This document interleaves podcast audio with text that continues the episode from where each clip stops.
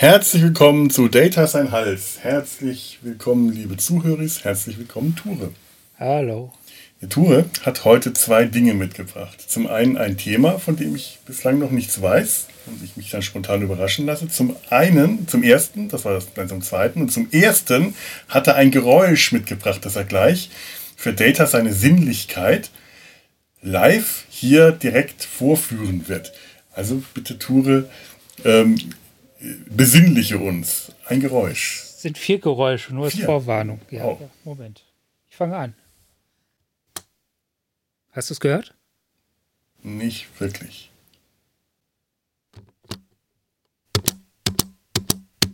Ah, Ja. Das Ja. war das erste. ja. Und das zweite?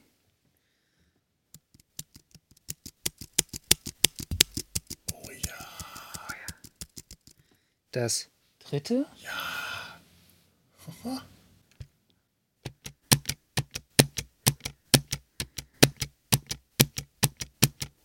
Und das vierte und das komplizierteste. Toll. Wenn ihr sehen könntet, was ich gerade sehe. Fantastisch. Ja. Das, das ist wirklich großartig. Sollen, sollen wir das auflösen oder wollen wir unsere Höris äh, äh, zappeln lassen? Ich weiß nicht, ich finde beides gut. Ich habe mir schon einen guten Spruch ausgedacht, aber Ach, dann mach, dann mach. ja gut. Das waren, ja, das läuft aber schon, das ist schon wieder fast wieder Werbung. soll ich sagen oder soll ich es nicht sagen? Sag's. Das waren vier verschiedene Leertasten. Zwei Logitech-Tastaturen und zwei andere. Markennennung. Das ist ja, legitim. genau. Ja, ja, genau. Das muss man rausschneiden. Es, ich sag's noch. Es Nein, nein, nein, nein, nein, das ist vollkommen richtig. Das ist Okay. korrekt. Ich habe ja äh, die, die, die Werbung direkt äh, unterbunden damit. Ja, Nihiliert. Fantastisch. Leertastengeräusche. Ja. Ah, super. Ich würde ja jetzt auch welche machen, aber ich habe hab Angst, wenn ich das hier mache, dann äh, wird die Aufnahme unterbrochen, wenn ich jetzt hier auf die Leertaste oder irgendwas drücke. Das ist zu ich habe gefährlich. letztens eine Schallplatte gesehen, da waren nur Tastaturgeräusche drin. Oh. So berühmte Kulttastaturen tippend. Ach, da werden, also ich glaube, das ist wirklich, äh, da, da, da werden wirklich Erinnerungen wach. Ich weiß noch, also bei uns in der Firma leise Tastaturen angeschafft haben.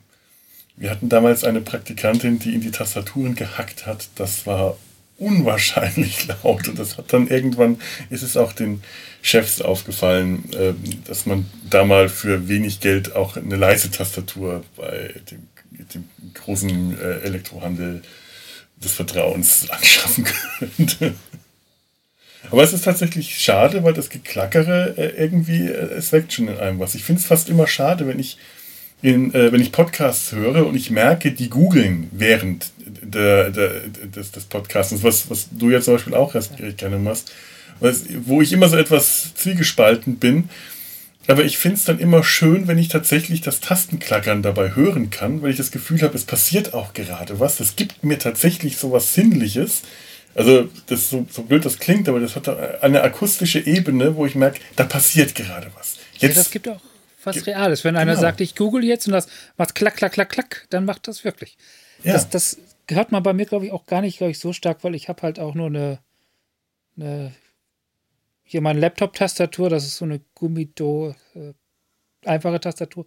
Aber Klaus Philipp, wenn der podcastet, der hat eine richtige Tastatur und wenn der googelt, dann hörst du so klack, klack, klack, klack. Ich kann es mal probieren. Ich habe jetzt hier mal einen Text, eine Textdatei geöffnet und da kann ich jetzt hier mal. Ja, das ist meine Leertaste. Hm, die ist laut. Die auf der anderen Tastatur ist nicht so laut. Ich habe jetzt auch zufällig beide meine Tastaturen hier liegen, meine Schreibtischtastatur, meine Laptop-Tastatur, weil die habe ich, Schreibtischtastatur habe ich ja gerade geholt. Ich tippe mal kurz was. Man hört relativ wenig, ne, bei der Laptop-Tastatur. Ja, ich müsste es Ja. tatsächlich verstärken, glaube ich, dass man es überhaupt hört, aber ich glaube, ich lasse das. Man hört es tatsächlich kaum, das stimmt. So, und jetzt kommt die andere Tastatur. Ja, ja, da hört Das man. ist, das ist das halt eine richtige, ne? So. Mhm, mhm, mhm. Was heißt eine richtige? Also, da gibt es richtige Nerdkisten, also so Tastaturen auch nach Geräuschen äh, bewertet werden und gibt ja für alles Nerds. Ach, schön. So moderne Tastaturen, die, die haben ja keine, keine richtige große Mechanik mehr. Das sind ja oft nur so Mhm. Gummiknopfdruck Dinger. Ja, so Kontakte auf irgendeiner Genau, ja, eine Gummiplane drüber. Ja, ja, und dann, dann, dann Das ist auch ein bisschen schade. Ich finde, da geht was.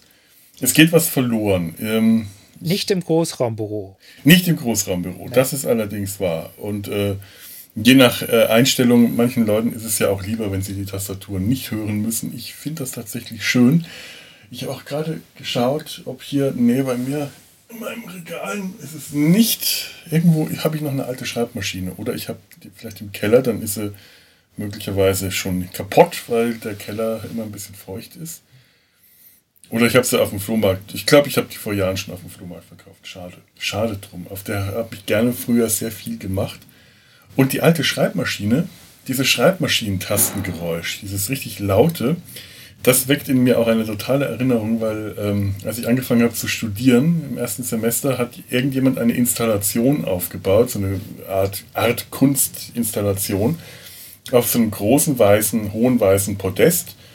Das war halt für irgendeine, so, so ein typisches Podest für, für Ausstellung, so ein weißer Kasten. Hat jemand eine ähm, alte Schreibmaschine, so richtig mechanische, mech, mechanische, mech, mechanische, olle Schreibmaschine aufgestellt und einen Endlosbogen reingespannt. Und zwar oben unter der Decke eine Rolle angebracht und dann einen sehr langen Papierbogen, der einmal in der Schlaufe unten durch die Schreibmaschine und oben durch die Rolle ging. Und dann hat er einfach die Schreibmaschine aufgestellt. Und irgendjemand ist immer dran vorbeigekommen und hat irgendwas auf das Ding getippt. Und wenn man das gehört hat, wusste man, aha, jetzt steht wieder irgendwas Neues. Und das sind ganze, äh, das sind Gespräche, Gedichte, das sind philosophische Abhandlungen oder einfach nur dadaistischer Nonsens. Das ist manchmal auch einfach nur Bullshit. Es war einfach nur geil, das zu hören. Ja. Und wir hatten in dem einen, in dem Raum, der direkt an dieser, also im, äh, die Schreibmaschine stand gegenüber der Tür von unserem Raum. Da hatten wir irgendein äh, furchtbar langweiliges Theoriefach. Und da saßen wir drin und hörten dann die ganze Zeit immer wieder so alle paar Minuten, wenn da jemand vorbeiging draußen auf der Schreibmaschine getippt hat. Und das hat uns wahnsinnig viel gegeben. Oh, nachschauen, was steht jetzt wieder auf der Schreibmaschine. Klack, klack, klack, klack, klack. Schritt. Das war cool. Tastaturen. Toll. Das war jetzt ein schönes, schönes Geräusch. Super. Vielen, vielen Dank. Dann kommen wir doch mal zu dem Thema, das du heute vorbereitet hast. Ja, Erleuchte mich. ja, lass dich. Ja, ich könnte dich höchstens teilhaben an meinem Zwielicht. Ist auch gut. Ja, äh, ja, ich glaube, ich muss dich dafür ein bisschen mitnehmen auf mein, äh, durch, durch, durch das, äh, durch mein Gehirnlabyrinth. Bitte. Ja, ich hatte ja eigentlich ein anderes Thema, bin heute aber auch morgen bei, äh, auch bei meiner ersten Sitzung auf dem Klo umgeschwenkt, Oh, sehr gut. Was überhaupt nichts mit dem Klo zu tun hat, aber es muss erwähnt werden. Es, es muss erwähnt werden. Ja. Das, ist, das ist richtig. Und zwar, ich bin ja Freitag, habe ja meine Impfung bekommen und habe dabei gleichzeitig auch gleich einen Statistiksprung gemacht. Und zwar bin ich, habe ich den Schritt des Erstgeimpften überschritten und bin direkt zum Vollgeimpften gestiegen, weil ich habe Johnson Johnson bekommen. Da kriegt, kriegt man nur eine Spritze. Mhm. Besser als Simon und Simon. Ja. Also Auch habe ich so lange gewartet, diesen Satz sagen zu diesem. Was mit Simon Carfunkel? Hm, das ist noch, das wäre äh, allerdings, äh, ja, wer weiß, was man Ja. da ge gespritzt bekommt, was da wieder die äh, Wirkungen sind. Vielleicht etwas psychedelisch. Und hast du mitbekommen, dass, dass, dass die Querschwurbler inzwischen schon sich schon wieder was Neues ausgedacht haben, zumindest Teile von denen? Die haben jetzt Angst, dass die Impfung ansteckend sind und fangen an, deswegen Masken zu tragen.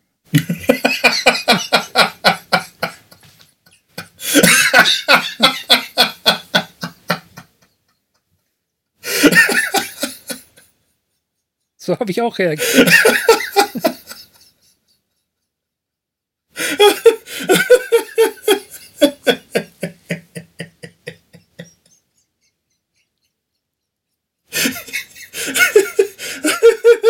So gut. Oh Gott, das ist echt so gut. Es könnte ja auch sein, dass Intelligenz ansteckend ist und dass man deswegen Masken tragen muss. Oh Ich glaube tatsächlich, Intelligenz ist ansteckend im Sinne von, dass Intelligenz, Gehirn ist ja ein Muskel, den man trainieren kann. Und Intelligenz kann sich gegenseitig pushen. Aber anderes Thema. Genau. Und in dem Zusammenhang habe ich mich gestern mit Karin darüber unterhalten, wie toll das doch wäre, wenn Impfungen wirklich ansteckend wären. Ja, super, stimmt. Ja, ne? Aber das hat irgendwie schon wieder einen dystopischen Moment. So im Film geht sowas ja direkt immer schief. Ja, ja, natürlich. Und da sind wir dann bei Star Trek. Es gibt die Folge, aber da will ich gar nicht stehen bleiben, das geht noch weiter. Die jungen Greise. Oh ja, ja, ja. Ja, ja du weißt, was ich meine, ne? Ja, da, da züchten sie Kinder mit super harten Immunsystem, was aber äh, einfach alle Menschen in der Umgebung umbringt. Mhm. Pulaski-Folge, meiner Meinung Pulaski, nach, eine ganz okay Folge. Aber da will ich gar nicht hängen bleiben. Das ist jetzt bloß der billige Versuch, das Ganze auf Star Trek zu bringen. Nein. Jetzt kombiniere ich das Ganze jetzt noch mit einem anderen Gedanken, von wegen Dystopie, Utopie. Das heißt, wir haben jetzt ein, erstmal eine utopische Idee, die direkt einen dystopischen Dreh bekommt. Ich habe letztens eine Dokumentation gesehen über Blade Runner und dort hat eine äh, äh Kulturwissenschaftlerin halt die Behauptung aufgestellt, dass nach Blade Runner keine Utopien mehr gekommen sind. Dann habe ich gedacht, Moment, mhm. Star Trek hat, ist ja ganz viel nach Blade Runner noch passiert, aber selbst das kriegt ja immer mehr oder hat immer mehr einen dystopischen Moment bekommen. Und dann kam darauf der folgende Gedanke, der aber noch gar nicht der letzte ist, sondern dass Star Trek ja eigentlich in seinen Utopien total vage ist und die eigentlich immer nur als Utopie behauptet wird, aber die eigentliche Utopie, wie sie nun funktioniert und was da alles hinterstellt, also es wird die Utopie behauptet und es wird gesagt, alles ist besser, aber wie und warum es besser ist, können wir spekulieren größtenteils. Mhm. Aber in den Dystopien, die uns gezeigt werden, also oder in den dystopischen Momenten, wie zum Beispiel die Jungkreise, aber auch die Borgs, die was ganz Dystopisches an sich haben und so, ja. plötzlich sehr konkret ist das war jetzt das eigentliche Thema, was ich eigentlich besprechen wollte. Und jetzt ist da, während ich darüber rede, noch ein weiterer Gedanke draufgekommen. So von wegen, dass Star Trek eigentlich ganz viel über ihre Utopien erzählt, indem es dystopische Sachen zeigt. Ja, das, das, das ist interessant. Also, äh, es, stimmt schon. Also, eine, eine Utopie allzu deutlich auszuarbeiten, ich glaube, da kommt man dann ganz schnell in einen. Ähm, in, in einen Bereich, wo man sich der Lächerlichkeit preisgibt. Ja, ich Und auch. Deswegen wird das wahrscheinlich nicht gerne gemacht. Also das hat. Das spricht eigentlich auch für die Intelligenz von Star Trek, nämlich dadurch, mhm. dass sie es halt nicht konkretisieren, muss es auch nicht, kann es auch nicht hinterfragt werden direkt. Ja, und ich meine, bei ja. TOS und in den ersten Staffeln TNG, da war es zum Teil noch nicht direkt konkret, aber so ein bisschen zu sehr in your face. Und das ja. gibt einem heute immer so ein bisschen dieses unangenehme Gefühl, äh, dass, dass, dass etwas peinlich ist. Äh, je vager man die Utopie lässt, desto mehr gibt man dem Zuschauer die Möglichkeit, da etwas selber auch rein zu interpretieren oder das auch einfach nur vage aufzunehmen und nicht drüber nachdenken zu müssen, was wahrscheinlich doch das Wichtigere ist. Ähm, eine Dystopie dagegen, da willst du ja ganz konkret zeigen, was schiefgegangen ist. Da willst du ja wirklich ins Detail gehen und sagen, so in your face, das ist meine äh, äh, dystopische Vision aus die aus diesem und jenem Umstand folgt. Es hat ja meistens mit irgendwas zu tun. Es ist ja irgendwie ähm, sei es Wassermangel, Atomkriege oder äh, bei den jungen Kreisen, äh, Gentechnologie und so weiter. Ja, und da, da, bin ich halt wieder bei dieser Frau, die sagt, dass es seit Blade Runner keine Utopien mehr gibt. Und ich bin der Meinung, dass es schon vor Blade Runner kaum Utopien mehr gibt, weil die ganz schwer zu erzählen sind. Und Dystopien sind als, mhm. gerade als Science Fiction viel leichter zu erzählen, weil, äh, wie soll ich es ausdrücken, negativ in die Zukunft zu denken, ist viel einfacher viel einfacher, konkreter, weil äh, äh, das, was schief läuft, ist viel leichter nach vorne zu projizieren als das, was gut läuft. Mhm. Also da bist du äh, äh, viel näher dran an der eigentlichen Kern des, der Science Fiction im Negativ als mit der Dystopie. Ja klar, weil ja. Eine, eine negative Voraussage, also eine Schadensvoraussage, ähm, immer äh, mehr Realismus erfordert. Ja. Weil, weil da weniger Idealismus im Spiel ist, sondern einfach der knallharte Realismus, was kann schiefgehen, wenn ich das und das mache. Also wenn ich jetzt, äh, keine Ahnung, vom, vom Tisch springe, ähm, kann schiefgehen, dass ich mir den Knöchel dabei verstauche oder dass der Tisch umkippt und ich mir das Genick breche. Wenn ich, äh, das ist das Negative, wenn ich äh, positiv davon ausgehe, dass ich äh, was weiß ich, das ist vielleicht ein, ein saublödes Beispiel, aber was weiß ich, dass ich einen eleganten Sprung mache und dabei toll aussehe, dann ist das äh, nicht sehr realistisch.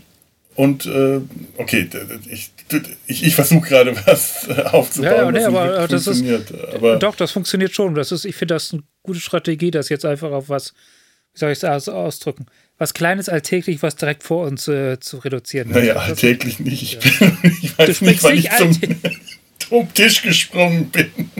Aber wir beide knicken uns relativ alltäglich die Füße um. Ja, so das als, ist allerdings ja. wahr. Ja. Genau. Also da ist ja schon Alltag drin. Das ist wohl wahr. Ja. Und wir sehen beide nicht sehr elegant und, äh, aus, wenn wir irgendwo in der Gegend rumspringen, wenn wir das mal tun. Das ist dann sehr utopisch. Nicht sehr es realistisch. Gibt, aber es, es gibt wirklich wenige Utopien, die wirklich ernst gemeint sind und gleichzeitig nicht irgendwie süßlich und lächerlich daherkommen. Ja, das stimmt natürlich. Ja.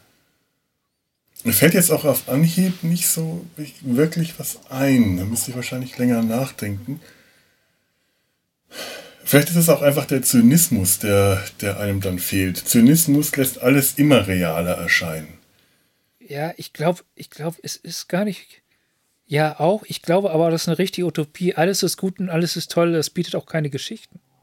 Was willst du denn erzählen, wenn, wenn keine Konflikte hm. da sind? So, da, da sind wir ja wieder bei Star Trek, das, das, dieses Next Generation-Regelding, es gibt keine inneren Konflikte, was die ersten Staffeln beherrscht hat. Und erzählerisch einfach ganz viele Probleme verursacht hat. Was willst du denn erzählen? Na, das stimmt. Ja. Das ist tatsächlich ein Problem. Ja, ich glaube, so die klassischen Utopien, die ich, ich weiß nicht, wer, wer äh, von, von wem das geprägt wurde, in welcher, in welcher Zeit, ähm, das, das, das kann vielleicht Antike gewesen sein. Ich bin jetzt gerade, äh, ich, ich sitze da gerade ein bisschen auf dem Trockenen. Ich weiß, dass ich mal was drüber gehört habe. Ich weiß aber nicht, an, in welchem Zeitraum ich das verlege. Da waren Utopien auch eigentlich nur Beschreibungen dieses perfekten Staates. Eine ja, ne? Utopie war, ähm, also ich weiß, dass es äh, im, im, im, Griechischen gab es äh, für das, was wir heute Utopie nennen, zwei verschiedene Begriffe, die äh, je nach Aussprache etwas Unterschiedliches gesagt haben. Das Eutopia oder das Utopia oder Eutopia, also dieses, was die U, das U von Utopie, ähm, konnte auf verschiedene Weise ausgesprochen werden und hat etwas anderes bedeutet. Und heute haben wir nur diesen, diesen Begriff, die Utopie, der, die, die, die, das, das perfekte Gute, dieses perfekte äh, gute Bild eines, eines perfekten Staates, einer perfekten Gesellschaft, das erstrebenswerte Positive, was es aber ursprünglich gar nicht mal gewesen sein muss, sondern dass es auch ähm, nicht direkt eine Dystopie, aber vielleicht ein, äh, vielleicht was, ich, wenn ich, ich versuche es gerade echt ein bisschen zu rekonstruieren, was ich vor langer Zeit mal in einer ganz tollen Vortragsreihe über Science Fiction gehört habe, aber es ist so lange her. Ähm, es könnte auch mit Trugbildern oder Wunschbildern oder eben einer bewussten Verzerrung zu tun hat, um eben anzuzeigen, also einer, einer quasi einer satirischen Utopie.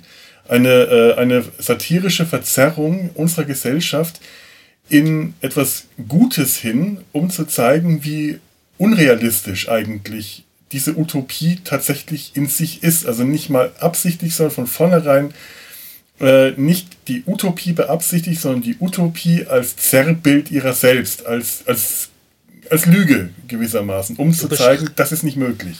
Du beschreibst gerade den Roman Utopia. Aha, dann. Super, hey, von wem war der? Äh, Huxley, Huxley. glaube ich. Ja. ja, warte mal, ich guck mal kurz nach. Aber ich meine, es war. Wow, ich bin besser, als ich gedacht habe. Ich beschreibe es. Ja, das ist genau das. Stimmt, ist, ja, ja, ja, jetzt ja, ja. wo du sagst, natürlich, klar. Natürlich. Nicht, Thomas Moore? Kann das sein?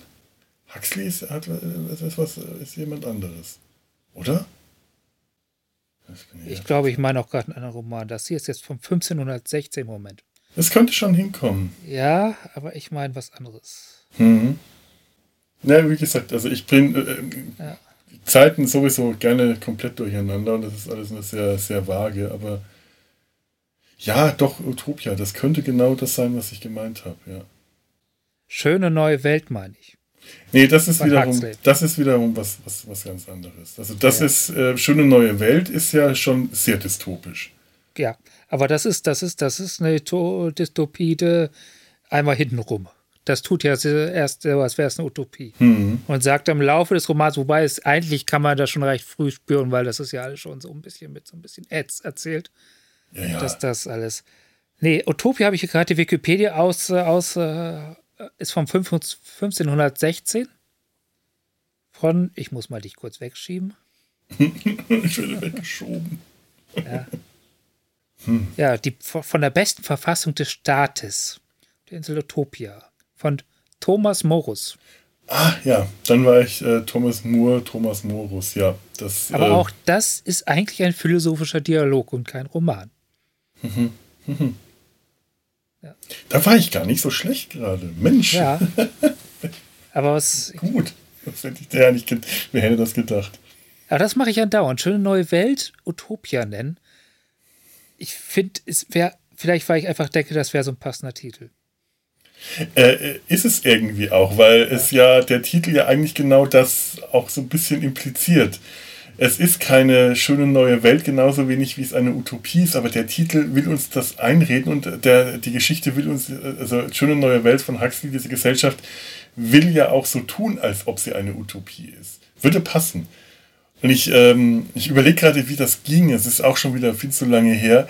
Da werden die, ähm, da wird der kleinste gemeinsame Nenner gefunden und alle Leute, alle Personen, die über diesen Nenner herausragen, die entweder besser, sportlicher, gescheiter, intelligenter sind, werden irgendwie runtergedrückt. Dass die Intelligenten zum Beispiel Kopfhörer aufhaben, die alle paar Minuten laute Donnerschläge oder Dröhngeräusche, Dröhnen um Ja, nee, es ist ganz nicht ganz so. Du, du ist so, dass der Mensch vermehrt sich nicht mehr über Pimpern, sondern über Reagenzgläser. Und die, es gibt verschiedene, verschiedene Zuchtlinien, mhm. die verschiedene Aufgaben haben. Und du brauchst Menschen mit hoher Intelligenz, die werden auch so gezüchtet von vornherein. Und bei Leuten mit niedriger, die, ah, zum Beispiel Leute, die einfache handwerkliche, nee, noch nicht mal handwerkliche, sondern mechanische Tätigkeiten wie ständig einen Hebel umlegen und sowas machen. Ja. Können halt dumm sein. Und die Embryonen werden von vornherein dumm gemacht, indem man Alkohol reinschüttet in die Nährflüssigkeit für die Embryonen, indem man äh, das, was du gerade gemacht hast. Was machst du da? Fenster zu, mal da Ach so. Dem, was du gerade erzählt hast, äh, dass, dass die äh, von intelligenten Gedanken ab, sobald sie irgendwelche besonderen Leistungen werden sie halt geschockt, also quasi mhm. konditioniert auf dumm sein. Sowas. Also die, die, haben dann so Erziehungsgruppen für Kinder, die intelligent werden sollen, die werden gelesen und Kinder, die dumm werden sollen, werden bestraft für Lesen. Ja, vielleicht bringe ich auch was total ja, durcheinander, so, so. aber ich bilde mir wirklich ein, so eine Situation, an die ich mich noch erinnere, wo ein äh, Ehepaar vor dem Fernseher sitzt und einem Ballett zuschaut und äh, sie ähm, also sie stellen halt fest, dass die Balletttänzer alle nicht besonders gut sind, dass aber einige von ihnen schwere Gewichte an den Beinen tragen müssen, um genauso schlecht zu sein wie die anderen. Und sie äh, aus dem Ehepaar ist äh, scheinbar nicht so intelligent und er ist wohl intelligenter und muss diese Kopfhörer tragen, die alle paar Minuten laute Geräusche wie Donnerstöße oder äh, Krach einfach liefen, die ihm, die ihm unglaubliche Kopfschmerzen bereiten und ihn davon abhalten, klar zu denken. Das ist eine Situation, die ich mir irgendwie gemerkt habe und ich habe die jetzt mit Schöne Neue Welt in Verbindung gebracht. Ich weiß aber nicht, ob es stimmt. Ja, kann, ich mich nicht dran erinnern. Hört sich, für, hört sich für mich falsch an. Ich glaube, das mhm. ist wahrscheinlich aus, aus einer anderen Geschichte. Aber wahrscheinlich, ja. Hey, Hausaufgaben für die Hörer. Klärt uns auf. Ja. Ja. Nee, und um jetzt nochmal den Bogen wieder zu Star Trek zu kriegen, ich glaube, Star Trek macht in seinen besseren Momenten halt, was sind äh, zwei sehr intelligenten Sachen. Erstens, sie sind da, sie, sie halten sich sehr zurück, wenn es um konkret geht, wie die Utopien ist, also meistens halt auch nicht immer. Und andererseits kannst du die Utopie des Star Treks daran erkennen, wie sie mit den Dystopien umgehen, auf die sie treffen. Wie sie mit Borgs umgehen, wie sie mit, äh, verstehst du? Ja. Dass sie in dem Moment ihre erweiterte moralische Überlegenheit beweisen können, wo sie auf das treffen, was halt diese Überlegenheit nicht hat. Oder das Ganze das Gegenteil darstellt. Wo sie vor die Wahl getroffen werden, äh, gestellt werden. Zur Verhandlungsentscheidung. Mhm. Also, wie gesagt, irgendwo müssen die Konflikte herkommen und die kommen halt bei, zumindest bei Next Generation, halt meistens von außen dann. Ja, stimmt. Gerade Next Generation hat, ja. folgt noch sehr stark dem alten Roddenberry-Modell. Ja. Das stimmt. Das ist dann in den späteren, in den anderen Serien dann äh, bisschen, bisschen mehr oder weniger stark aufgebrochen worden. Aber auch da merkst du ja noch äh, diesen Utopiegedanken, gerade zum Beispiel bei Deep Space Nine, weil sie da sehr oft nicht nach dieser Utopie handeln. Am stärksten ist ja diese in The Pale Moonlight, ja. das sagt, glaube ich, der Name der Episode, in der Cisco seine Prinzipien massiv über Bord werfen muss, um den Dominion-Krieg äh, gewinnen zu können, beziehungsweise einen, einen, Vorteil zu bringen. Und da so die schlimmsten Mitteln greift und das am Schluss auch damit scheinbar wirklich okay, äh, also, also ähm, okay ist, wollte ich gerade sagen. Also, kein, kein, sein, sein Gewissen ihm das auch zulässt. Und er damit eigentlich diesen, diesen sehr utopischen, idealistischen äh, Ansprüchen, die, die die Föderation ihm eigentlich stellt, widerspricht. Und das geht aber auch nur, wenn du vorher eben diesen, äh, ich möchte jetzt das Wort Utopie gar nicht benutzen, sondern einfach diesen Idealismus kennengelernt hast. Wenn du weißt, ja. die Föderation steht für das Bessere im Menschen, im Menschen jetzt im nicht. Ähm, ich, ich finde es immer doof, wenn die Leute sagen, im Menschen, dann sagen, ja, und natürlich sind damit auch Vulkanier und Klingonen und etc. gemeint. Ich meine das jetzt nicht nach biologischem Sinne, sondern äh, philosophischen, meine ich. Und oh, das kann man, glaube ich, schon sagen. Es ist schon so, dass zumindest die, Föder die Föderation, auch wenn eine Diversität oft in der Hinsicht angedeutet wird, doch überwiegend ein Homo sapiens Club ist. Ja, aber das, äh, das also das, das, die Sternflotte äh, auf jeden Fall. Ja, ja, ja, ja, aber das ja. ist ein anderes Thema. Ich meinte jetzt eigentlich nur, wenn ich sowas wie sage, wie, wie das Bessere im Menschen, dann meine ich das aus philosophischer Sinne, das Wort Mensch und, und nicht äh, aus äh, äh, anthropologischer oder völkerkundlicher Sicht. Ja, aber weißt du, warum es auch noch richtig ist, weil es sich an den Menschen richtet. Das mhm. ist eine Erzählung von den Menschen für Menschen und dieser ganz starker Teil dieser Erzählung ist, und zwar immer wieder, wie stark sich die Menschheit in den letzten Jahrhunderten bis zu dem Star Trekischen Jetzt-Punkt, den wir gerade schauen, fortentwickelt hat. Das und, ist ein wesentlicher Teil der Erzählung. Ja. Und die anderen Völker in Star Trek, ob sie jetzt Ferengi oder Cardassianer oder Vulkanier sind, repräsentieren ja auch wieder nur einen gewissen Teil der Menschheit, einen Aspekt der Menschheit, einen Aspekt unserer Gesellschaft oder verschiedenen Gesellschaften, in der die Menschheit sich äh, zum Teil der Serienproduktion befindet und repräsentieren damit auch wiederum nur Menschen. Ja. Äh, dürfen, wenn wir äh, sowas sagen wie, damit sind auch natürlich auch Vulkanier und Klingonen gemeint, sollten wir eigentlich vergessen, ähm, nein, sind sie nicht, denn es gibt die nicht wirklich. Damit sind insgesamt immer Menschen gemeint. Und zwar das die, die zutiefst, Das sind auch zutiefst menschliche Gesellschaften, die wir das. Mhm. Das sind Gesellschaften, die eindeutig von Menschen erdacht wurden und aus menschlichen Kontext entstanden sind. Und das ist ja auch, und da sind wir wieder bei der, bei der Star Trek schon Utopie und dass sie halt, die wird halt ganz stark anhand dieser anderen Gesellschaften gezeigt, die ja aus, selbst aus heutiger Perspektive oft, Perspektive oft unterentwickelt sind. Wir haben es mit einem feudalen Kriegerherrschersystem bei den äh, Klingonen zu tun. Wobei ich nicht weiß, ob es feudal ist, aber mit einem Kriegerklasse-Herrschersystem mhm. bei den Klingonen zu tun. Wir haben es mit einer Militärdiktatur bei den äh, Cardassianern zu tun. Ja. Wir haben es mit einer äh, urkapitalistischen System bei den Ferengis zu tun, was ganz schwieriges Thema ist, meiner Meinung nach. Ja. ja, wir haben es äh, mit mit einer rein Wissenschafts-, Philosophie-orientierten Gesellschaft bei den äh, hier äh, bei den Elfen zu tun. ja, Vulkaniern. Ja, und, und dann äh, noch so ein komischer Klingonen-Vulkanier-Mesh-Up, der sich dann Romulaner nennt. Ja, die, die Romulaner sind, äh, finde ich, immer noch am schwersten zu greifen.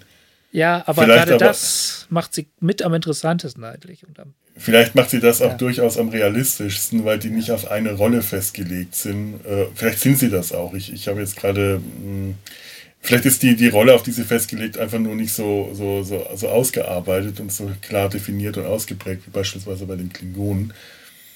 Aber äh, ja, also wie gesagt, die einzelnen Völker äh, repräsentieren verschiedene Gesellschaftsformen, verschiedene Aspekte. Ähm, damit sind sie wiederum alle Menschen. Ja, und, und anhand daran, was in diesen. Jede Serie also nicht jede Serie, ich glaube, TOS kann man da so ein bisschen rausnehmen, aber bei Next Generation geht das so ein bisschen los, dass man sich so ein Volk rauspickt, was so ein bisschen mehr beleuchtet wird als alle anderen. Ich denke, bei Next Generation sind das die Klingonen und die Romulaner, so ein bisschen fast mhm. gleichwertig verteilt. Und dann noch die Borg kann man noch, glaube ich, dazu nehmen.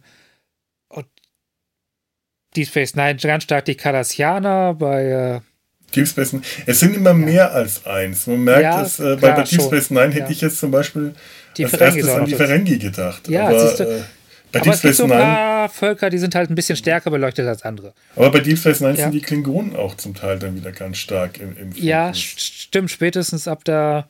Aber worauf ich eigentlich hinaus will, mhm. ist, dass, dass halt an diesen, an dem Pro die, diese Völker erfährt man in erster Linie meistens, welche Probleme sie haben und wie sie damit umgehen. Ja. Und anhand dieser Probleme und den Umgang damit wird dann gleichzeitig auch erzählt, dass die Menschen diese Probleme ja schon längst gelöst haben. Also wird dann die Utopie der Menschen gleichzeitig miterzählt immer. Und, also so indirekt. Genauso wie, wie, wie, wie mit, wie zum Beispiel in den Borg. Und die, bei denen ist ja das Problem, dass die Technologie einfach mal alles verdrängt hat. Und, mhm. und, und die Biologie nur noch ein Bauteil der Technologie ist. Wird dann halt auch gleichzeitig miterzählt, dass der Umgang der, der Menschen mit ihrer Technologie halt ein ganz anderer ist. Ein besserer. Mhm. Also dadurch, dass man das Negativ sieht, den Negativabdruck, lässt sich daraus schließen, wie das Positiv der, ja. der Menschheit äh, in dieser Utopie da äh, aussieht. Ja. ja, manchmal auch sehr direkt und mit Holzhammer. Also es, es gibt so einen wunderbaren Dialog mit dem, dessen Lauf Quark halt Quark und Nog diskutieren und Quark sagt, hey, wir hatten keine Kriege, wir hatten keine, wir haben ganz viele Probleme, die die Menschheit hatten, hatten wir einfach nicht. Da meint Nog, ja, aber die haben die eine rasender Geschwindigkeit gelöst und so ein Zwischenvorkommen überholt. Mhm. Ja, stimmt. Wie war nochmal der dritte Gedanke, den du äh, nach dem Klo vorhin, beim, vorhin hattest? Ja, das ist genau der Gedanke. Das ja. ist halt, äh, dass die Utopie indirekt durch die Dystopie ist ja, Dystopien sind ja. das ja auch sehr auch falsch, aber durch die äh, gesellschaftlichen Unperfektheiten, die eigentlich realistischer sind als diese Perfektgesellschaft, die der Föderation, was sie ja auch nicht durchhalten. Gibt ja immer wieder Sachen, wo, wo erzählt wird, der Moment so toll ist das alles gar nicht. Wir haben ja auch noch Probleme. Aber naja, diese, sehr oft sogar. Genau, aber, aber trotzdem die, diese, diese menschliche Weiterentwicklung halt ganz stark nicht direkt erzählt wird, sondern ganz stark indirekt durch die Probleme anderer. Enterprise macht das auch ganz stark, indem sie uns halt zeigen, wo die Probleme der Vulkanier halt auch ganz lange liegen, mhm. die erst tatsächlich gelöst werden, indem da Menschen dazwischen kommen und sagen, ja, hier, hier, könnt das ja auch mal so und so machen.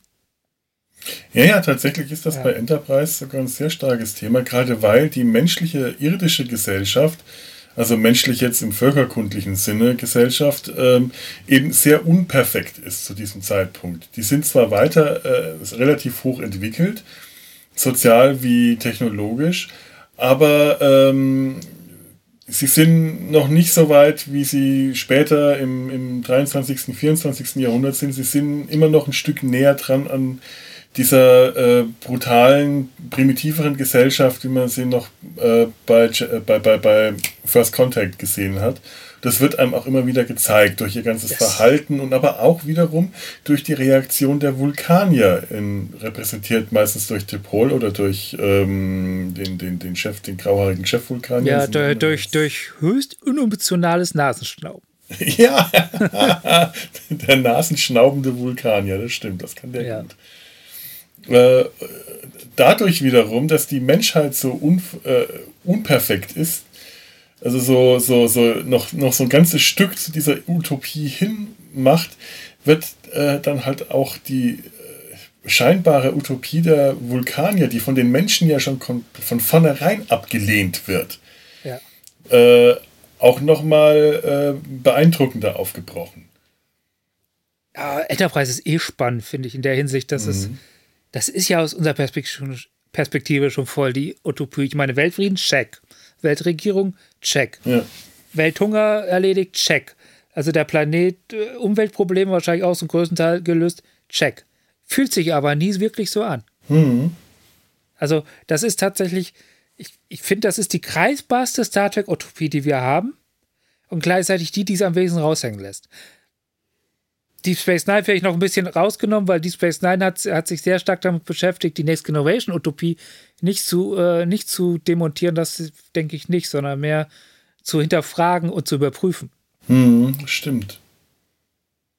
Ja, klar, ich meine, ja. äh, diese, diese Checkliste ist ja auch interessant. Schau dir zum Beispiel an mh, hm, äh, der Punkt Weltregierung.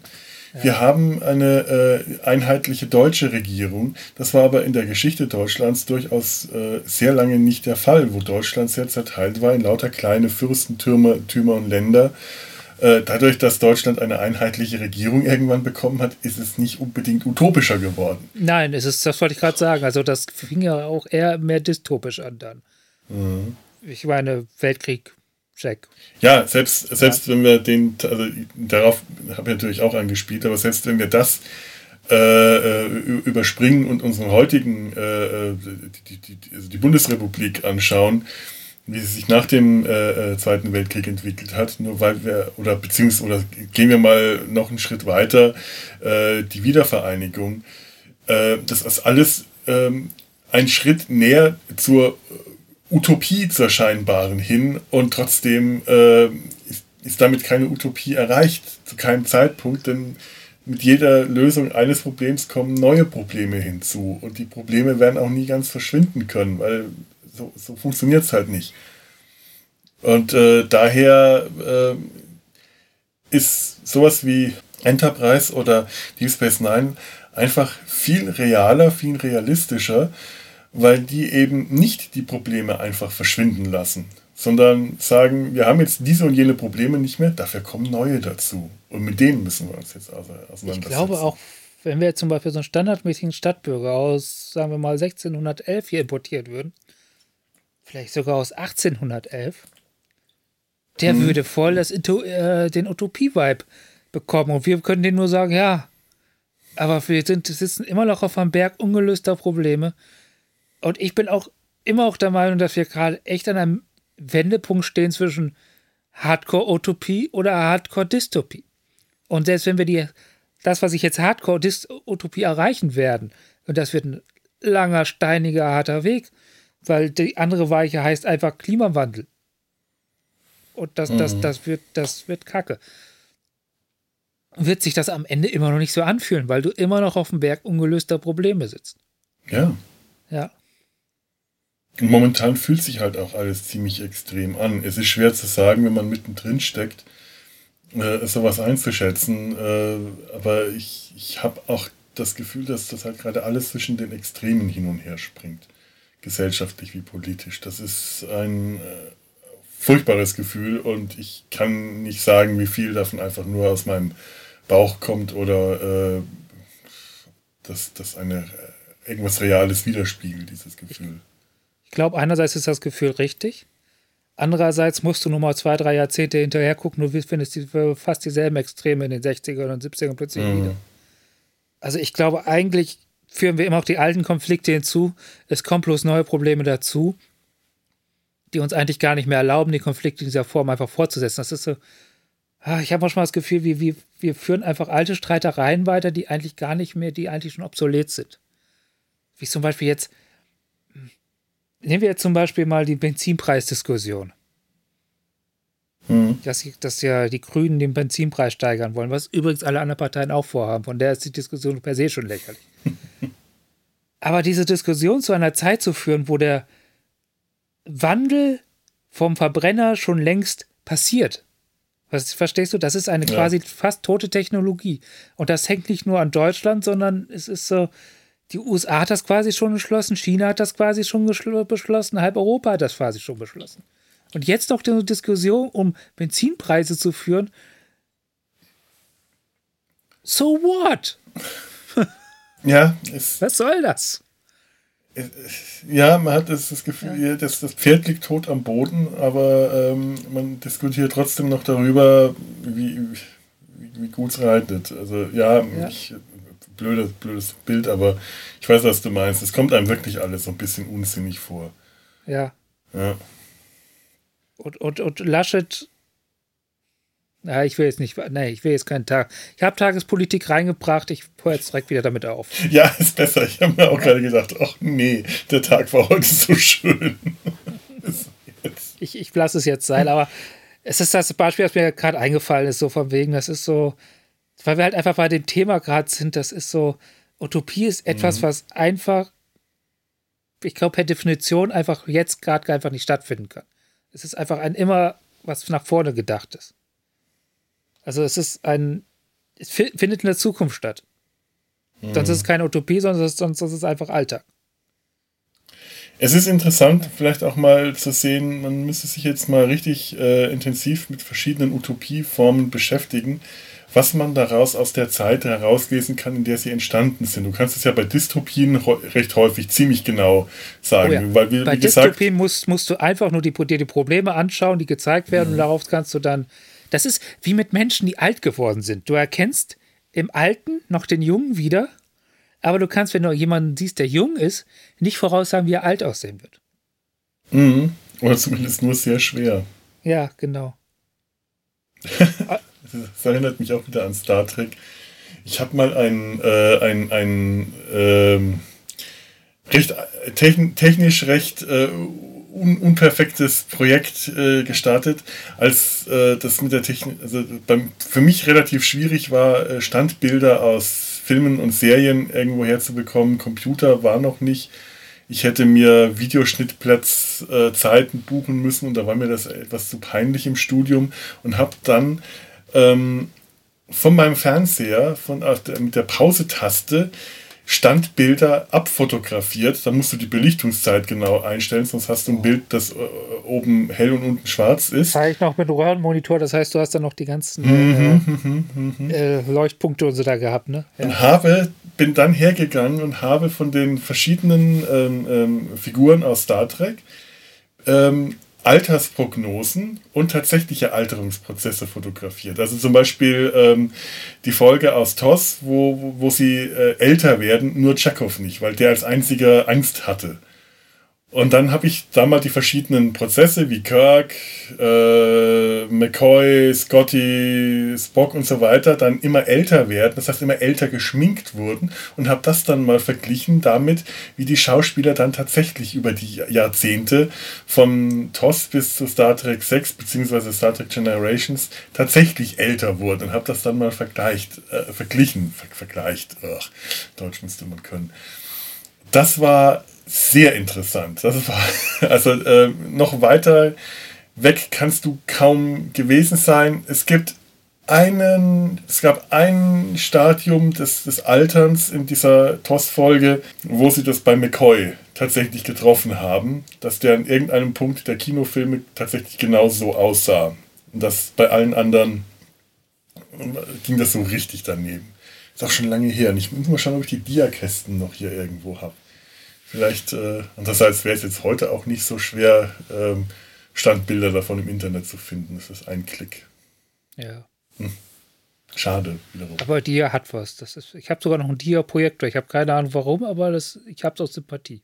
Ich habe den auch noch da oben auf ja. dem Regal stehen. Ich komme da nur nicht ran, weil ich irgendwann mal mein Sofa umgestellt habe und ich nicht mehr an die oberen Regalbretter komme. Aber da steht auch nur der Dia-Projektor. Und irgendwie Ach ja, aus so vielen verschiedenen Gründen. Ich möchte, ich möchte ihn mal wieder runterholen und mir alte Urlaubsdias anschauen. Das ist jetzt wieder eine ganz andere Geschichte. Da habe ich so ein bisschen Angst, mir anzuschauen, wie jung ich eigentlich damals war.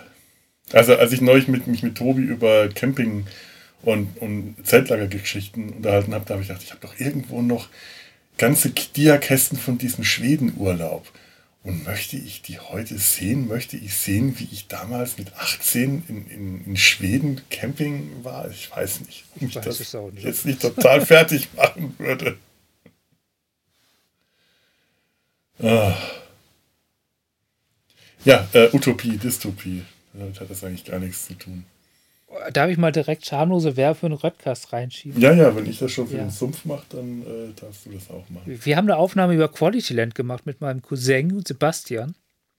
Und das ist eigentlich so eine Art, wie soll ich sagen, linksgrün versifften Stammtisch mutiert relativ schnell. ist noch nicht veröffentlicht. Aber wir, machen jetzt übernächste Woche nochmal eine Aufnahme, wo, wo, wo, ich gedacht habe, wenn wir schon linksgrün versiffte Stammtisch machen, dann richtig. Und da wollen wir halt versuchen, unsere persönliche Utopie aufzubauen. Uh, Weil es ja keine Utopien mehr gibt, ja. Ich fürchte, das wird eine schwere Aufgabe und es könnte wieder zu. Ja, ja. Aber es klingt da, es könnte Spaß machen. Schauen wir mal. Quality Land ist das, das ist von Marc-Uwe Kling, oder? Ja, ja, ich glaube, da, du kannst über diesen Roman fast gar nicht reden, ohne das. Das Ding ist Buch geworden, linksgrün versiffte. Ja, ich weiß, ich habe es angefangen und irgendwann ja. ähm, dann auch wieder. Das war mir zu anstrengend. Ich, ich finde es großartig, ich, ich bin Fan davon. Ich mag es. Kann ich verstehen. Kann ich verstehen. Es ist schon wirklich toll. Es hat mich nur. Ähm, ich dachte mir, auf Dauer halte ich das jetzt nicht aus. das ist zu heftig. Ja, wir, wir, haben ja eine kleine Marc-Uwe Kling-Serie am Lauf, nachdem wir äh, die ja, Känguru-Chroniken den Film scheiße fanden, aber Känguru-Chroniken die Hörbücher großartig fanden, haben wir es mit Quality Land einfach weitergemacht. Ich bin ja ein großer Fan dieser Kurzgeschichten über diese Familie, die damit anfing, der Tag, an dem die Oma das Internet kaputt gemacht hat. Dann äh, geht es weiter, der Tag, an dem der Opa den Wasserkocher auf den Herd gestellt hat. Und das sind nur so kleine äh, Familiengeschichten. Ja. Herrlich. Absolut, absolut herrlich. Da bin ich ja, ganz, ganz großer Fan davon. Der, der hat auch Kinderbücher gemacht. Das ist mhm. so ein mhm. kleiner Hansdampf in allen Gassen. Ja, absolut. Schiebermütze. Ja. Ja, ich bin auch ein großer Fan, muss ich sagen. Also auch obwohl ich Quality Land nicht geschafft habe, aber trotzdem bin ich ein sehr großer Fan seiner, seines Gehirns muss man so zu sagen. Ich mag auch die Comics, die Känguru-Comics, obwohl ich die nicht ganz so gut finde wie äh, halt die, die, die Vorlage. Ich mag die auch, aber es ist einfach nicht mein Zeichen. Also es ist nicht das Zeichenspiel, den ich. Äh ich bin kein Fan vom Zeichenstil. Punkt. Okay, ja. Ja, kann ich verstehen. Aber das ist Geschmackssache, glaube ich. Aber, aber ich lese die auch immer wieder gerne. Mhm. Ja, ja, ist bei mir auch in den Lesezeichen abgespeichert. Jeden Tag ein Känguru-Comic. Ja, Utopien und Dystopie, da ist Känguru auch gut drin. Gab es in den Känguru-Geschichten, Chroniken, Tagebüchern, sonst was? Äh, Tagebüchern? Nee, Känguru. Chroniken. Känguru-Chroniken, Känguru. Was, wie hießen denn die drei Teile? Gott, Moment. Ich glaube, es sind sogar vier inzwischen. Vier? Stimmt, ja, vier. Ja, ja, irgendwann mal die Känguru-Apokryphen waren, ja. glaube ich, der vierte Teil. Gab es da nicht auch irgendeine äh, Utopie, die, die das Känguru äh, aufbaut? Oder beziehungsweise die Dystopie, dass sie auf dieser Weltreise überall, wo sie ankommen, ist alles gleich, weil überall die gleichen äh, Läden sind und die gleichen Einkaufszentren und irgendwo ist ein stillgelegter Schlecker überall auf der ganzen Welt. Ich weiß es nicht. Ich habe tatsächlich bis jetzt nur die Känguru-Chroniken gehört. Ah, Die anderen also, drei Dinger habe ich noch nicht. Ich, mein nächster Plan ist jetzt erstmal äh, Quality Land 2 hören. Hm. Doch, die, die Känguru-Geschichten ja. habe ich äh, alle durchgehört. Ist auch wirklich zum Hören. Das macht ja. wirklich am meisten Spaß. Obwohl die Geschichte, die, die, die, äh, die, die, die, na, äh, die Stimme vom Känguru, die hat Marc-Uwe Kling meiner Meinung nach im ersten Teil, in den Känguru-Chroniken, am allerbesten getroffen. Da hat dieses Känguru noch so was ähm, leicht Verschlafenes, suffisant, aber immer etwas ja. zu müdes. Und später wird es ein bisschen schrill in, der Art, wie er das vorliest. Trotzdem, finde ich, muss man Marc-Uwe Kling sich von Marc-Uwe Kling vorlesen lassen. Das, äh, das, das geht nur so, finde ich. Ja, das Ganze fing, glaube ich, auch als Radiopodcast an. Mhm. Und das merkt man den ganzen auch an. Also es braucht, aber es ist auch tatsächlich, ich finde, Quality Land vorgelesen ist immer noch die beste Form. Marc Uwe schreibt für seine eigene Stimme. Ja, ist ein Fakt. Ja. Wie, wie eigentlich ganz viele gute, äh, also wie viele Autoren, die auch gute Vorleser sind, haben die ihre eigene Stimme im Kopf und das funktioniert dann auch nur mit dem eigenen Sprachrhythmus. Ich habe das mal bei Douglas Adams, äh, ist mir das mal passiert, da bin ich auf eine Aufnahme gestoßen. Ich weiß nicht, welcher Teil der Anhalter-Romane das war, es kann sogar sein, dass es, dass der alle äh, noch irgendwann vor seinem Tod gelesen hat. Und ich habe gemerkt, in dem Moment, wo er sein Buch selber liest, habe ich zum ersten Mal, vielleicht mit Ausnahme von Stephen Fry, aber jemanden, zum ersten Mal jemanden gehört, der den, den, die Anhalter-Romane so liest, wie ich sie beim Lesen im Kopf hatte, halt dann nur auf Englisch. Aber das hat plötzlich einfach gepasst und man hat gemerkt, auch Douglas Adams hat für seine eigene Stimme geschrieben, das selber erzählen zu können. Ja, es gibt einige Autoren hier. Wer, wer hatte Herr Lehmann gleich nochmal geschrieben? Hm, oh ja, Moment. Wer darin nicht so gut gewesen sein soll, das war Schiller, weil der geschwäbelt hat. Und das muss bei Autorenlesungen schon damals für große Heiterkeit gesorgt haben. Sven Regner, der hat ja alle seine Romane auch selbst eingelesen. Und der hat ja diesen norddeutschen äh, Schmäh, diesen norddeutschen Schmäh direkt mit drin. Und, und das ist halt, äh, ja, das gehört halt irgendwie zusammen. Verstehst ja, Es gibt so ein paar Autoren, da ist das ja, eine da, Qualitätssteigerung. Ja. Stimmt. Ja, das ist wohl wahr. Ja, ja. Ich habe schon nichts mehr. Ich, ich gerade auch nichts, aber äh, ich glaube, ähm, da können wir das Thema auch mal abrunden. Dann heute keine so lange Folge, ist auch ganz okay. Aber ja. du hast ja noch was anderes mitgebracht. Genau. Äh, das habe ich Krieg um Freitag zu verdanken. Ich weiß nicht, ob du das kennst. Der macht so kleine Kurzcomics auch. Ja, ja. Ja, so, so äh, wie soll ich sagen, Dunstkreis erzähl mir nichts. Oder es erzähl mir nichts der Dunstkreis von äh, Krieg um Freitag, ich weiß es nicht. Diese Comic-Accounts, die sich gegenseitig ständig pushen, ne? Ja, kenne ich. Ja, kenne ich. Und der hat halt äh, letztens bei Twitter gesagt, ha, das habe ich gekauft, ist gerade bei mir angekommen und ich darf es meinen Kindern nicht zeigen. Und ich habe nur das Cover gesehen und habe es direkt auch gekauft, ohne es zu wissen. Coverklasse von. Das ist manchmal ist das so, ne? Mhm. Und zwar sind das Sticky Monsters. Siehst du das gerade? Ich sehe nicht, was ich selber sehe. ein bisschen. Sticky Monsters, ja. Von, halt noch ein bisschen höher, John. St Sticky Monsters von John Ken Mortensen. Genau. Ja. Und das heißt so, weil, weil er viel beschäftigt war mit Job und Kinder haben und so und nur nebenbei dann auf kleinen äh, Post-its gezeichnet hat. Sticky Post-its. Ach, deswegen ist das gelb. Ja. Clever. Und äh, weil er nicht viel Zeit hat, hat er dann äh, ganz nebenbei auf kleinen Post-its, warte mal, ich suche mal was sehr Repräsentatives, glaube ich, raus. Das sieht mir nach Tuschezeichnung aus, das, also nach Federtuschezeichnung. Die nicht danach aussehen, als hätte er nicht viel Zeit gehabt dafür. Halt mal ein bisschen höher. Ja. Ach, cool. Ja, ne? Das ist toll. Ich brauche demnächst noch ein Geburtstagsgeschenk. Das ist, glaube ich, äh, das, das ist ziemlich gut. Ist erscheinen in, äh, ah, Moment, muss ich mal kurz gucken. Ich habe es auch noch gebraucht, gekauft. Square Pack Verlag. Das ist, glaube ich, ein englischer Verlag. Das waren jetzt gerade wirklich schöne, schöne Monsterzeichen. Sehr schön ja. schwarz und schraffiert und. Sehr detailliert. Der geht unglaublich toll mit Licht um. Mit Licht und mhm. Schatten, da, da bin ich neidisch. Ich neige dazu, eher so ein bisschen flach, sehr nur strukturiert zu zeichnen. Okay. Auch was ein bisschen Cartooniges, ja. wie ich das gerade gesehen habe. Ja, hier nochmal hier. Oh ja, ja. Ach, ja. toll. Ist das ein das Auge? Einfach, ja, genau. Das ist, glaube ich, eine Wahl oder sowas. Oh ja. ja. Ach, toll. Da sieht oh, jetzt sehe ich auch den riesigen Wal mit dem Auge vor dieser, äh, genau. dem Felsen im Meer und dem kleinen Ruderboot. Boah, toll. ja, ich bin nicht neidisch, das ist das falsche Wort, aber ich bin begeistert. Das sind einfach tatsächlich, glaube ich, nur 40, 50 so welche Zeichnungen, jede Seite eine. Und das war's. Aber toll. Toll. Ja, was man so alles macht, wenn man keine Zeit hat. Hochkomplexe Strichzeichnungen. Cool.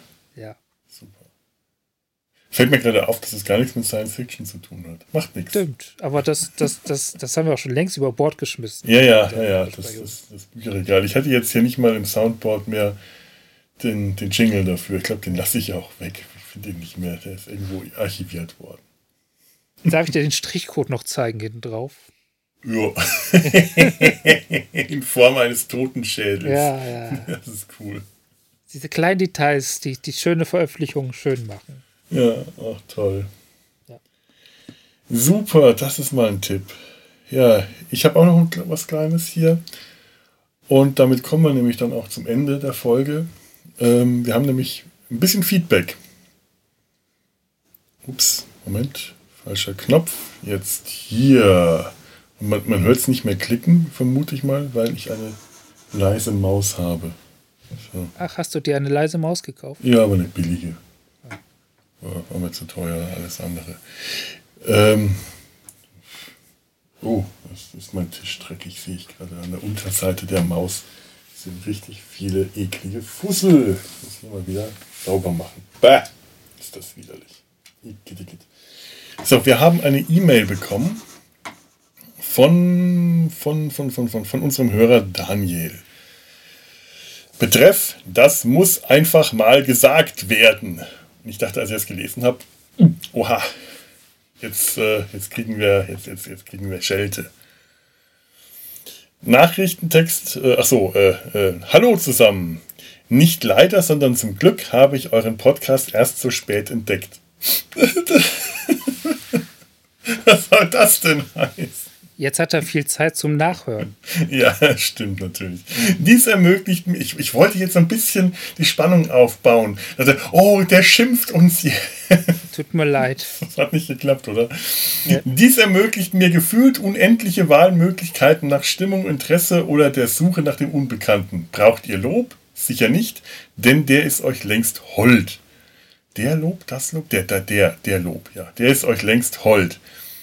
Trotz und gerade deswegen möchte ich aber betonen, dass eure Themen, in Klammern Themenauswahl, eure trefflichen Kommentare, euer Wissen, in Klammern Unwissen, die präzise recherchierten Fakten, Komma, Wahrheiten, in Klammern Halbwahrheiten, gepaart, ja, genau, ganz genau, Halbwahrheiten gepaart mit Witz und Charme eine herausragende Komposition für alle sinn- oder bedeutungsvollen Momente im Leben ergeben. Boah, ich fühle mich gebuttert. Toll. Aber sowas von. Großartig, von wegen lange Laufzeit, man serviere mir mehr davon. So ist es ja. PS, neulich habe ich auf Tele 5 V die außerirdischen Besucher kommen gesehen und war durchaus angetan, Kindheitserinnerung. Und ich habe mich dabei gefragt, ob ihr auch Vergleiche in diese Richtung anstellt. Also die alte V-Serie gegen versus die neue. Achtung, Wortwitz, Version. V-Version. Das ist, ist im Geschrieben, äh, ergibt das äh, mehr Sinn, als wenn man es versucht vorzulesen. Gebe ich zu. Das gleiche habe ich mir bereits bei Battlestar Galactica alt versus neu überlegt. Solltet ihr das schon gemacht, ich es aber noch nicht entdeckt haben, sage ich sorry für die Blindheit. Kein Problem, ich muss auch immer überlegen, was wir schon gemacht haben und was nicht. Also das, das ist normal. Und das kann man bei einem Podcast, den man nur hört, eh nicht im Blick behalten. Gibt es dies nicht in eurem Portfolio, so seht es als den Wunsch eines Narren an. Ganz viele Grüße, Daniel. Äh, nee, haben wir tatsächlich noch nicht. War irgendwann mal bei Battlestar Galactica, ähm, war mal als Thema geplant, allerdings nee, nicht. da war ein anderes Thema geplant. Battlestar Galactica vs. Voyager. Genau, allerdings nicht alt versus neu, sondern Galactica, Battlestar vs. Voyager. Weiß nicht, ob das eine bessere Idee ist. Wahrscheinlich äh, sagen jetzt ganz viele Leute schon genervt, oh, ne, das.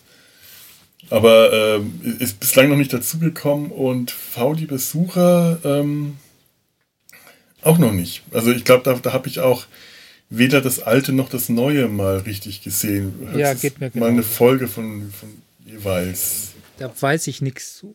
Weiß ich leider auch nichts zu. Weiß ich auch nichts zu. Ich weiß, dass die, die, die V, die außerirdischen Besucher kommen, mich damals irgendwie ganz, ganz heiß gemacht hat. Ich das einen ganz tollen Titel fand, aber irgendwie auch schon so das Gefühl hatte, dass das so einer dieser tollen Titel ist, diese tollen Serien, die, die in der Legende größer werden, als wenn man sie dann irgendwann wirklich sieht, weswegen ich sie unterbewusst dann nie gesehen haben wollte. Ja, es so. gibt auch, so, halt auch nicht konnte damals. so eine Gruppe an Serien, wo ich übrigens auch das alte Battlestar Galactica zuschlage. Man muss es, glaube ich, zum richtigen Zeitpunkt im mhm. Leben das erste Mal gesehen haben. Ja, ja, stimmt. Und ansonsten klingen die tatsächlich klingen sie mehr nach etwas, was toll ist, als es ist dann möglicherweise ja. Sinn, wenn man es zum falschen Zeitpunkt sieht. Ich liebe zum Beispiel die neue Serie und ich mag die alte nicht. Es ist einfach, ich komme da nicht rein. Ich, Ja. Wir, wir, kriegen da keine. Und ich kann mir tatsächlich vorstellen, dass ich habe, ich schaue die gerade noch mal die neue. Und ich finde die immer noch großartig, aber ich könnte mir vorstellen, dass sie heute komplett durchfallen würde. Ist möglich, Nicht, weil sie ja. schlecht ist, sondern weil sie schon sehr, sehr aus ihrer Zeit ist. Das ist möglich. Ich äh, müsste die auch mal wieder, äh, äh, mal wieder ähm, nochmal anschauen, einen Rewatch machen. Das ist auch schon wieder ein paar Jahre her, dass ich die zum ersten Mal gesehen habe, auch nachdem die Serie schon lange raus war. Und damals war ich total geflasht, eben von der neuen Battlestar-Serie.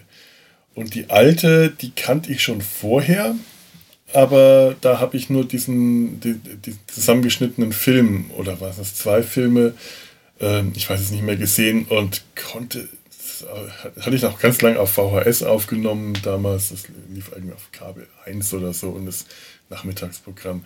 Und ich konnte nicht so richtig was damit anfangen. Ich fand es irgendwie seltsam, dass mich die Raumschiffe an Buck Rogers erinnert haben, was wahrscheinlich, glaube ich, wenn man gerecht sein will, eigentlich eher umgekehrt sein müsste, äh, dass Buck Rogers sich die Raumschiffe von da ausgeliehen hat. Aber also nicht mal das könnte ich jetzt mit Gewissheit sagen. Und ich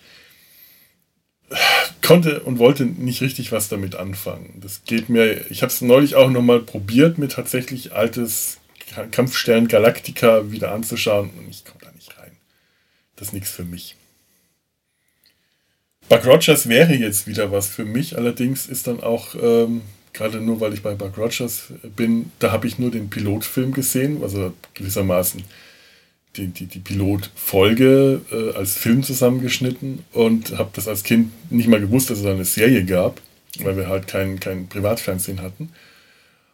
Und ich habe mir jetzt heu heute mittlerweile auch schon über die Jahre immer wieder mal versucht, diese Serie mir anzuschauen und schaffe es dann auch nicht. Ja die Zeit ist bei manchen Sachen einfach vorbei. Manche Sachen funktionieren noch. Alte Serien und Filme. Ich schaue ja gerne alte Serien und Filme und ich entdecke auch gerne alte, aber es ist so, wie es ja bei neuen Sachen ja auch nicht anders ist. Da ist ja auch nicht jeder neue Film und jede neue Serie sofort ein Treffer. Warum sollte das also bei alten genau anders sein? Ja, Daniel, vielen, vielen, vielen lieben Dank. Das war eine sehr schöne Mail fühlen uns gelobt. Also bezweifle allerdings, dass der, der Wunsch des Narren äh, erfüllter werden wird, als wir das jetzt gerade eben gemacht haben. So ist es nun mal. Wir schaffen es ja noch nicht, unsere eigenen Wünsche zu erfüllen. So ist es nämlich einfach auch mal. Das stimmt.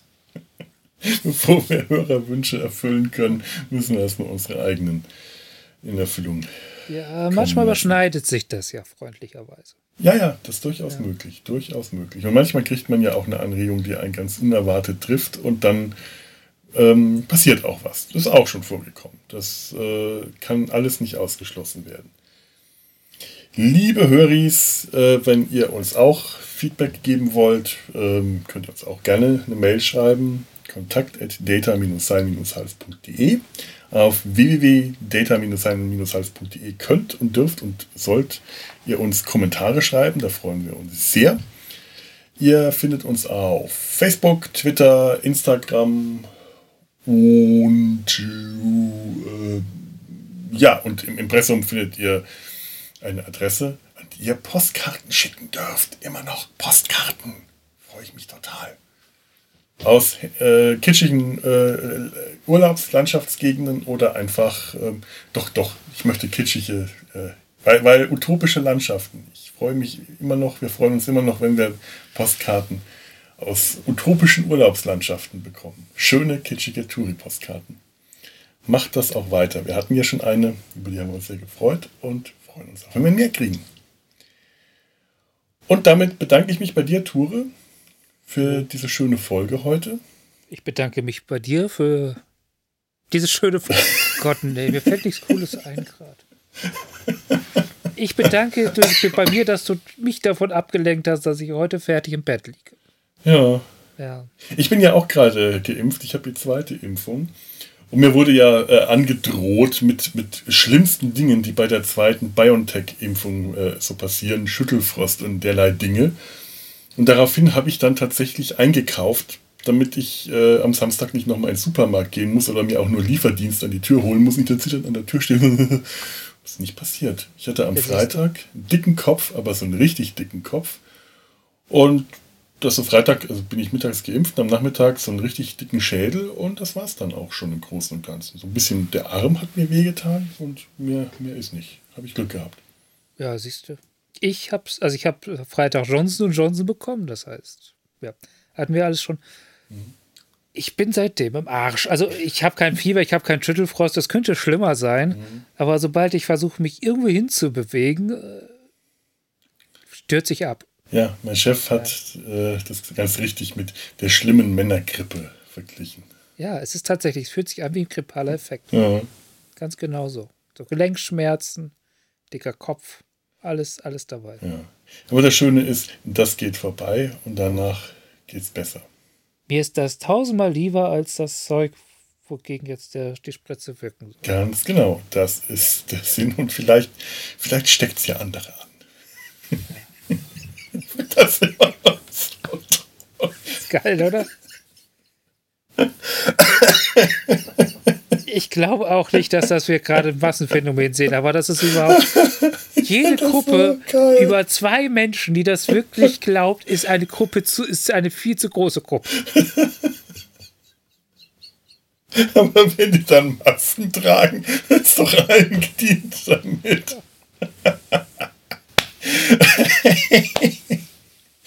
oh, die Menschheit hat keine Chance zu überleben. Es ist einfach. Definitiv. Ich, ich sehe sehr viele. Allein deswegen wird unsere Utopieaufnahme ja so schwierig. Man muss gegen den eigenen Glauben denken. Ja, ja, das ist es doch. Genau deswegen sind Utopien so schwer. Wie soll man gegen den eigenen Glauben andenken können?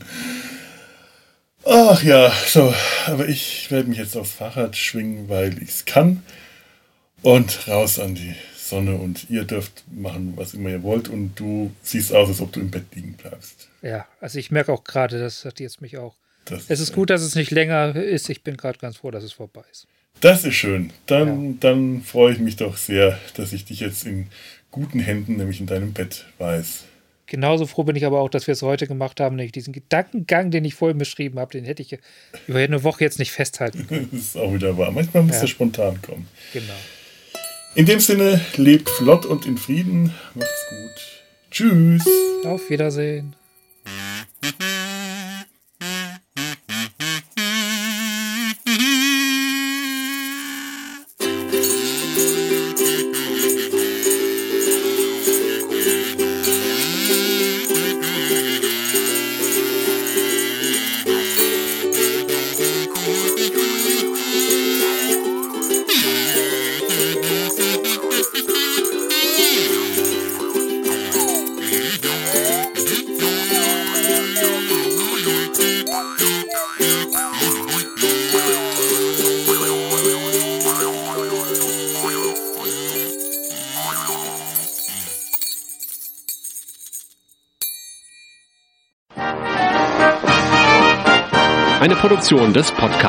Produktion des Podcast Imperiums.